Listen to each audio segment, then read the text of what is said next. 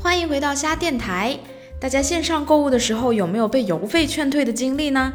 现在估计是不太有啦，因为国内电商太卷了，现在基本是默认包邮。但是在 Shopee 上，买家下单默认是不包邮的，所以免运对买家来说还是有非常大的下单驱动力的。我们今天就要集中来讲一讲免运的各种设置方案，以及会给卖家带来哪些成本。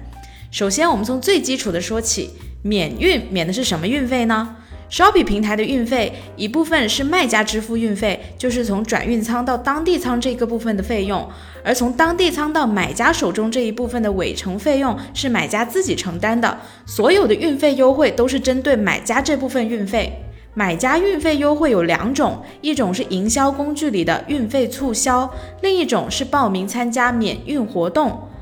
运费促销是不需要报名审核的，只需要在卖家中心的营销中心自行设置。一般来说，买家运费平台是有统一计算标准的，按照站点和物品重量这些因素来设定。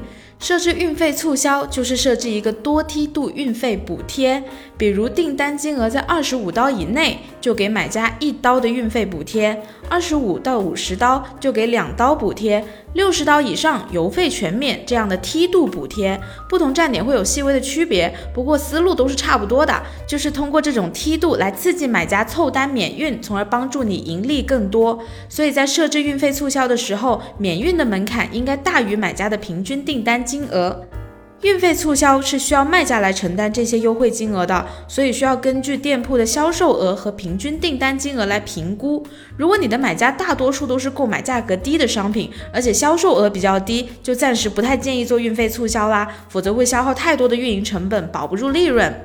而平台官方开展的免运活动 FSS 就是平台来承担买家运费，但是会向卖家收取一定比例的活动服务费。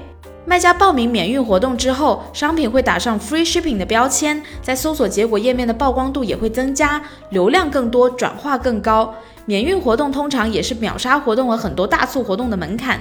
那么怎么报名参加免运活动呢？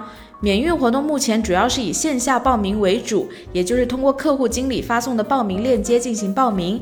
你可以密切关注客户经理发送的活动通知。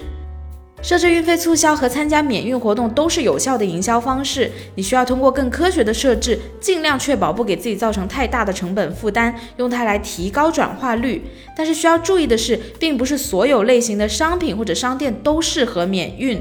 如果是易碎品、大件商品或者是运输比较难的商品，本身运输费用就很高，再免邮就杯水车薪了。低价低利润的商品也要慎重的考量，这些就需要大家自己去研究权衡啦。本期内容就是这些，下次再见就是八月啦，大促旺季越来越近。如果你有什么困惑或是想听的内容，记得留言告诉我哦。前往 shopping 点 cn edu 了解更多内容。shopping。